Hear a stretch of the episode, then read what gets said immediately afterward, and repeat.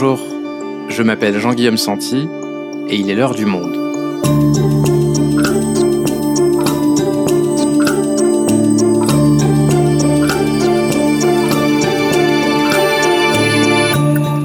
Aujourd'hui, quel rapport la France entretient-elle avec son passé esclavagiste?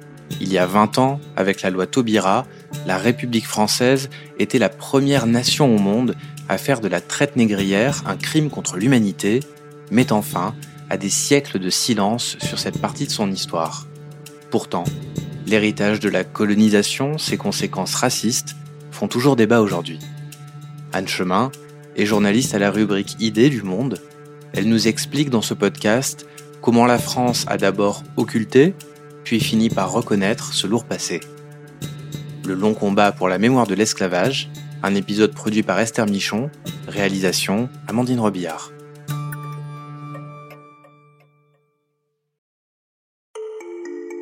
Nous sommes en 1998 et cela fait 150 ans que l'esclavage a été aboli en France. Alors il y a cette année-là un discours officiel, celui de Jacques Chirac, commémorant l'abolition à l'Élysée. La valeur d'une société se mesure au sort qu'elle réserve aux plus fragiles des siens. Le combat pour les droits de la personne humaine est de tous les temps. Et puis, il y a un autre récit qui s'écrit dans les rues de Paris, celui des descendants d'esclaves. Le 23 mai, à l'appel de nombre d'associations antillaises, guyanaises, réunionnaises, 40 000 personnes défilent silencieusement dans les rues de la capitale pour rendre hommage à leurs ancêtres. Je suis venue manifester pour que tout le monde puisse se rappeler que nos ancêtres se sont battus pour nous, pour nous libérer euh, des, anciennes chaînes qui nous liaient et euh, pour que tout le monde s'en souvienne. Ce jour-là, aucun slogan n'est chanté, mais une pétition circule dans les rangs pour que le gouvernement reconnaisse que l'esclavage et la traite négrière ont constitué un crime contre l'humanité. Environ 10 000 signatures sont recueillies cet après-midi de mai. Cette mission sera portée l'année suivante par Christiane Taubira, alors députée de Guyane, devant l'Assemblée nationale, avant de devenir une loi fondatrice dans la construction de la mémoire de l'esclavage.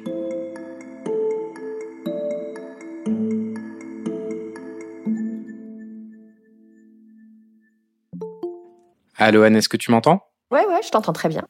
Anne, on va revenir sur cette loi Taubira, mais d'abord, lorsqu'on pense à l'esclavage, on pense davantage à un pays comme les États-Unis plutôt qu'à la France. Comment est-ce qu'on peut expliquer cet oubli collectif? C'est sans doute parce que l'esclavage était interdit sur le sol métropolitain. C'est-à-dire qu'il n'y a pas eu ce, mélange des populations qu'il y a eu aux États-Unis. Aux États-Unis, l'esclavage était sur le sol national. Il y avait constamment des échanges entre les États du Nord et les États du Sud. Et il y avait une vie commune aux esclaves et ceux qu'on appelait les maîtres. Donc en France, c'était très différent parce que l'esclavage était interdit sur le sol métropolitain. En revanche, il était autorisé dans les, ce qu'on appelait alors les colonies, par exemple les Antilles, mais il y avait aussi la Réunion ou la Guyane. Et dans ces espaces-là, il y avait effectivement une hiérarchie raciale qui était fondée sur la couleur de la peau, avec des statuts très très différents. En France métropolitaine, en revanche, quand on habitait euh, à Paris, à Lyon ou à Rennes, on ne voyait jamais d'esclaves, et les seuls esclaves qu'on voyait, c'était des esclaves qui venaient avec leur maître et qui, en général, allaient soit dans les ports négriers, soit à Paris. Et à partir du moment où ils étaient sur le sol métropolitain, D'ailleurs, certains esclaves faisaient des procédures devant les tribunaux pour demander leur affranchissement parce qu'ils savaient que sur le sol métropolitain, l'esclavage était interdit. Simplement pour préciser, Anne, quand tu parles de port négrier, on parle aujourd'hui de, villes très connues en France. Hein. On parle de Nantes, de Bordeaux, de La Rochelle. Oui, on parle de ports euh, qu'on n'associe pas forcément à la traite négrière, hein, mais on parle évidemment du plus gros qui était Nantes, on parle aussi de du, Havre, de La Rochelle, de Bordeaux, de Saint-Malo, mais il y a aussi des petits ports français euh, qui ont participé au commerce triangulaire, comme on disait à l'époque. Euh, Lorient, Honfleur, Marseille ou Dunkerque ont eux aussi participé à la traite négrière. Et donc, ce que tu nous dis et qu'on a tendance à oublier, c'est que la France euh, faisait partie des plus grandes puissances esclavagistes de l'époque. Oui, on, y pense assez rarement, mais euh, on pense souvent aux États-Unis, effectivement.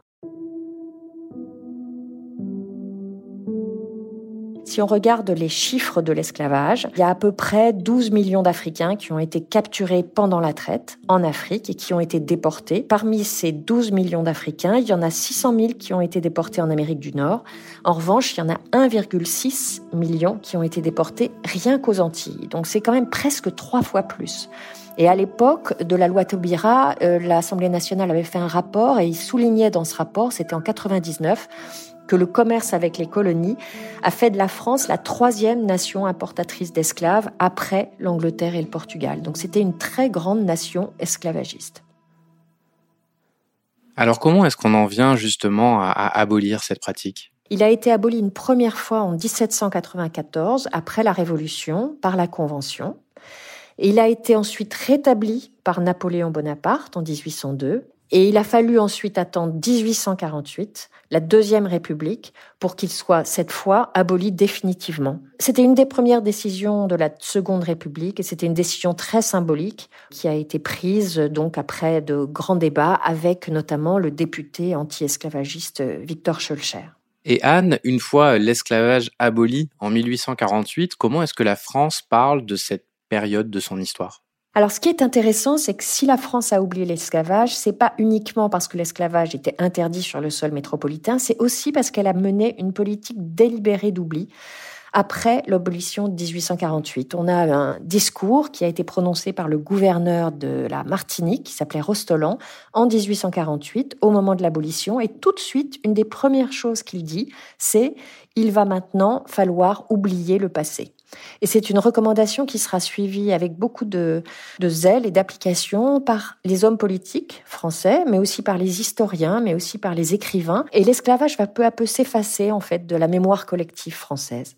Pourquoi est-ce que la République euh, tient tant à effacer l'esclavage euh, de son passé? La République, à l'époque, elle souligne le fait que l'abolition, les deux abolitions, celle de 94 et celle de 1848, ont été faites par la République. Et c'est l'un des premiers actes de la République. Et c'est l'honneur de la République que d'avoir euh, aboli l'esclavage. Et donc la République veut être associée non pas à l'esclavage, mais à l'abolition de l'esclavage. Elle veut être considérée comme un espèce de point zéro de la mémoire. Elle a fait entrer les esclaves dans la communauté nationale. Elle, leur a d'ailleurs donné tout de suite le droit de vote. Ils ont pu voter aux élections qui suivaient en fait l'abolition. Mais l'espèce de contrepartie à cette entrée dans la communauté nationale, ça a été l'oubli. On ne parle plus de l'esclavage. On ne va maintenant parler que de l'abolition parce que l'abolition est la gloire de la République française comme une façon de dire euh, l'esclavage, ce n'était pas euh, la France, ce n'était pas la République, c'était la monarchie, c'était un autre régime, ce n'était pas nous, donc on n'en parle pas. Voilà, l'esclavage, c'était la monarchie, c'était aussi l'Empire, et la République est née avec de nouvelles valeurs, et elle est née avec cette abolition en 48.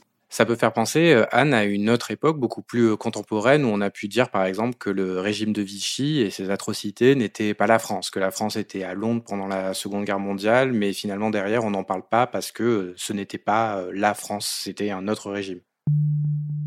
Oui, on peut faire le parallèle, effectivement. Euh, dans les deux cas, euh, on essaye d'associer cet événement qui est évidemment euh, tragique et honteux pour la mémoire nationale, on essaye de l'associer à un régime politique et non pas à l'histoire nationale. On essaye de la, de la sortir de l'histoire nationale en la cantonnant dans le régime de Vichy pour la Shoah et l'Empire et la monarchie pour l'esclavage.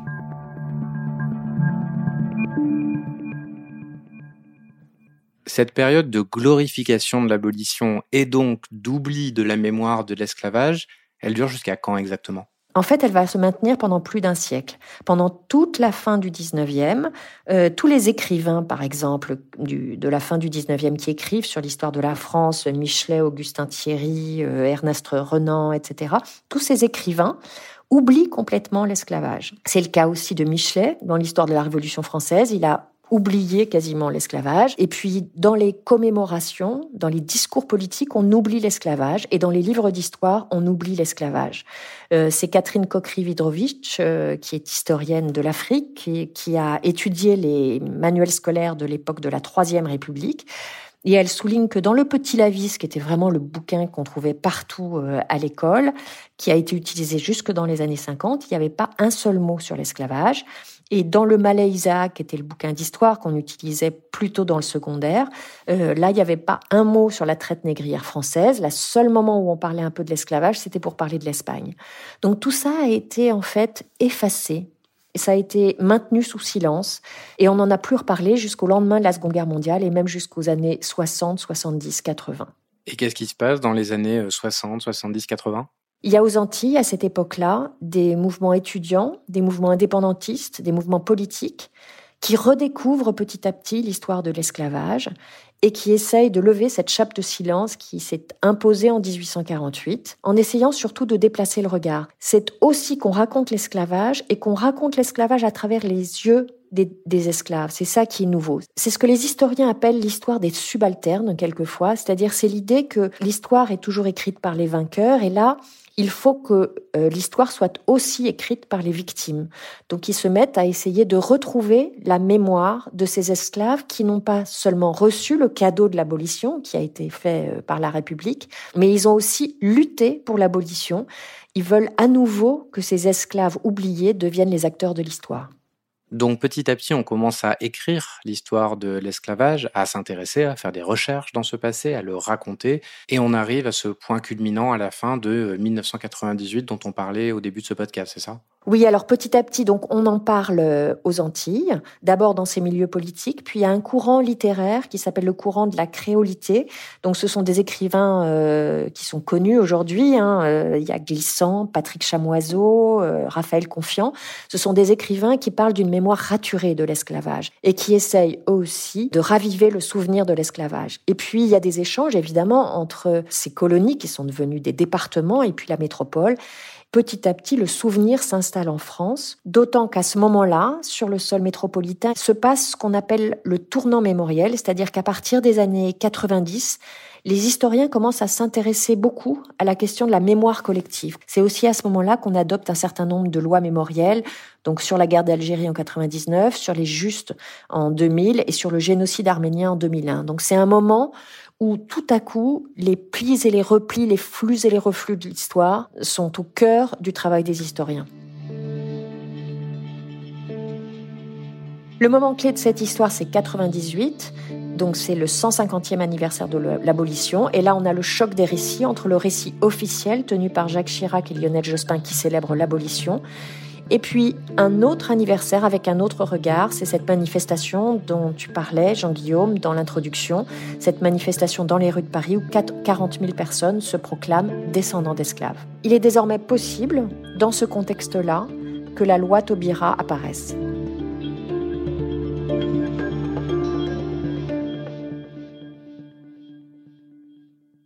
Alors justement, cette loi Taubira, comment est-ce qu'elle naît? Alors elle naît grâce à Christiane Taubira, qui est députée à ce moment-là. Elle n'est pas encore la garde des Sceaux qu'elle deviendra plus tard sous le mandat de François Hollande.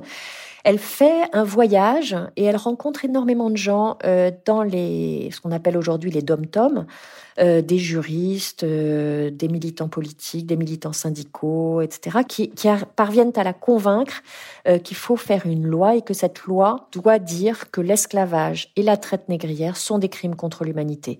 Et elle va donc déposer une proposition de loi pour proclamer que le l'esclavage et la traite négrière sont des crimes contre l'humanité cette inscription dans la loi, cette parole forte, sans ambiguïté, cette parole officielle et durable constitue une réparation symbolique, la première et sans doute la plus puissante de toutes. Mais elle induit une réparation politique en prenant en considération les fondements inégalitaires des sociétés d'outre-mer liés à l'esclavage et notamment aux indemnisations qui ont suivi l'abolition en faveur des colons. Elle va devenir en quelque sorte la porte-parole de ce mouvement mémoriel. Il va y avoir de longs débats à l'Assemblée nationale et au Sénat. Et finalement, ce texte sera voté à l'unanimité par les sénateurs et par les députés.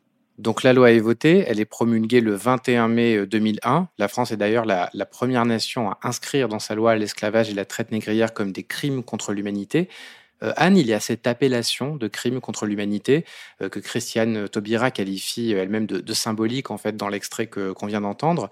Est-ce que cette loi exige d'autres choses plus concrètes? Cette loi exige trois choses très concrètes qui vont être très importantes. La première, c'est qu'elle va déclarer une journée de commémoration de l'esclavage tous les ans le 10 mai et elle va fonder un comité pour la mémoire de l'esclavage qui va se réunir et organiser un certain nombre de commémorations tous les ans. La deuxième chose, c'est qu'elle va s'intéresser à l'enseignement de l'esclavage. Comme on l'a vu, l'école avait complètement euh, oublié d'enseigner l'esclavage aux élèves du primaire et du secondaire. Mais la loi Taubira exige que les programmes scolaires accordent désormais une place conséquente à l'esclavage et à la traite négrière. Et donc le troisième volet de la loi Taubira concerne cette fois la recherche.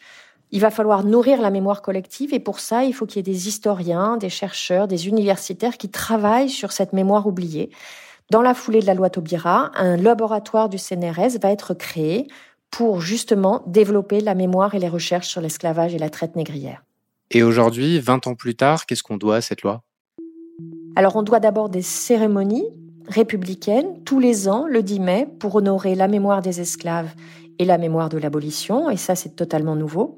On lui doit une refonte des programmes scolaires, parce que depuis l'adoption de la loi, il y a dans tous les programmes scolaires mention de l'esclavage et de la traite négrière, même si c'est toujours difficile et les historiens sont de temps en temps obligés de se battre pour que ce soit réintégré.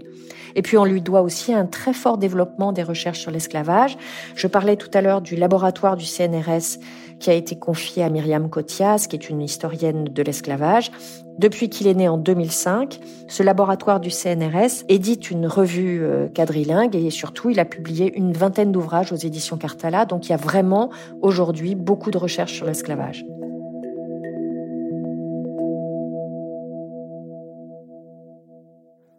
Anne, tu viens de le dire, la recherche s'est beaucoup développée, mais les questions soulevées par ce qu'on appelle les études postcoloniales, elles suscitent beaucoup de réactions dans le débat public. Elles ne font pas consensus, notamment sur les questions raciales, à travers euh, des figures intellectuelles et médiatiques comme euh, Rokhaya Diallo, par exemple. Est-ce que 20 ans après, on peut dire que la France n'est toujours pas en paix avec cette histoire et son héritage? La France n'est pas en paix avec cet héritage, ça ne fait aucun doute. Euh, on peut parler aujourd'hui dans le débat public du soulèvement des Chouans ou de Vichy ou de la Shoah sans que ça déclenche des réactions épidermiques. C'est beaucoup plus difficile sur l'esclavage. Et l'un des points qui euh, cristallise le plus le débat, c'est le lien entre l'esclavage de l'époque et le racisme aujourd'hui. Est-ce que les deux sont liés?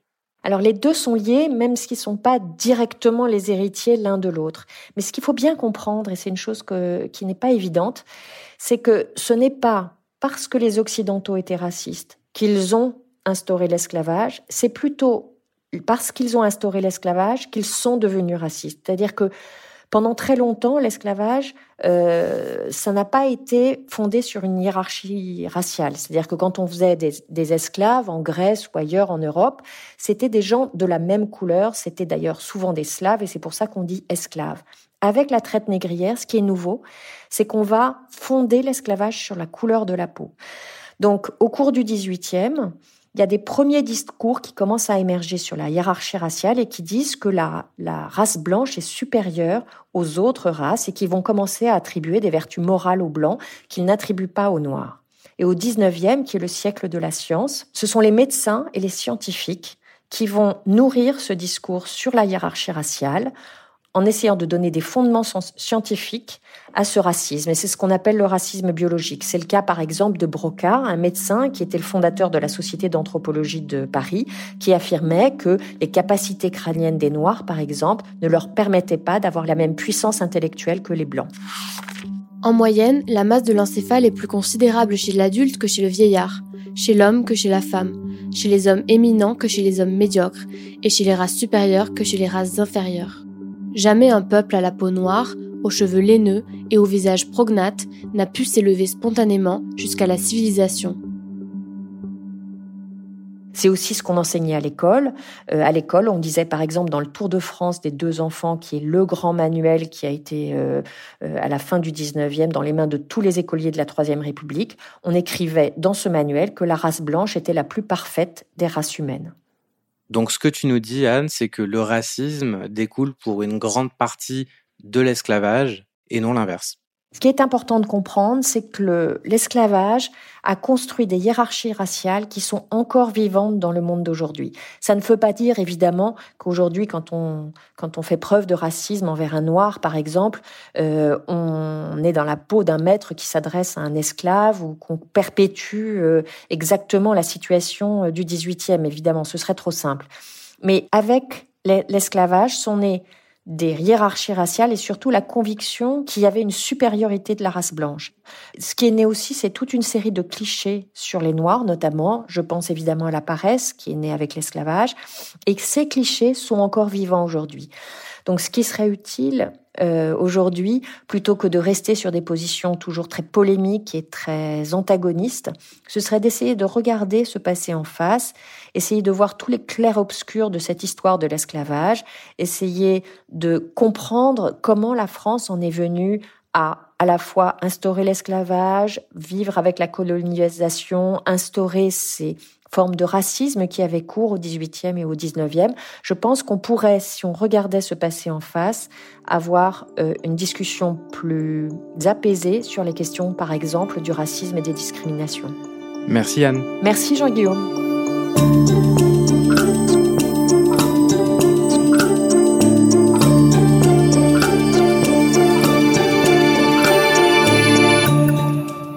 Vous souhaitez en savoir plus sur le sujet, vous pouvez retrouver l'article d'Anne Chemin dans la rubrique Idées sur notre site.